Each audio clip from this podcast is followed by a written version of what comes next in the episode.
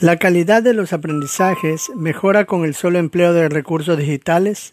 Es cierto que los recursos digitales, con la situación de la emergencia sanitaria en la que estamos atravesando, resultan muy indispensables. Sin embargo, esta calidad también tiene que ver con el profesional que los emplea.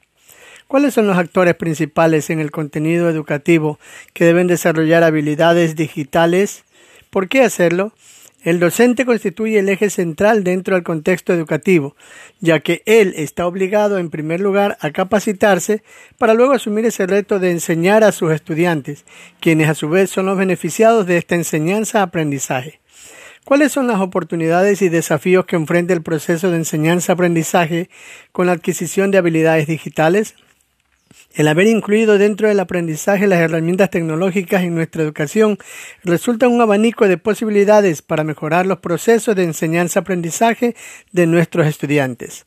Sin embargo, cabe indicar que no basta con dotar a las instituciones educativas de la tecnología moderna si no existe el interés por aprender y la organización de los profesionales por capacitarse.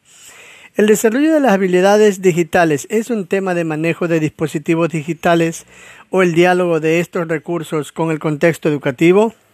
No solo de pan vive el hombre, dice una frase muy conocida. Pues bien, no solo con dotar de tecnologías será suficiente para alcanzar las metas propuestas, ya que, si no existe el pleno interés y los recursos necesarios, e indispensables por parte del Estado y los actores educativos comprometidos, no servirá de mucho que las instituciones cuenten con todo el andamiaje de las TICs con poco interés para aprender.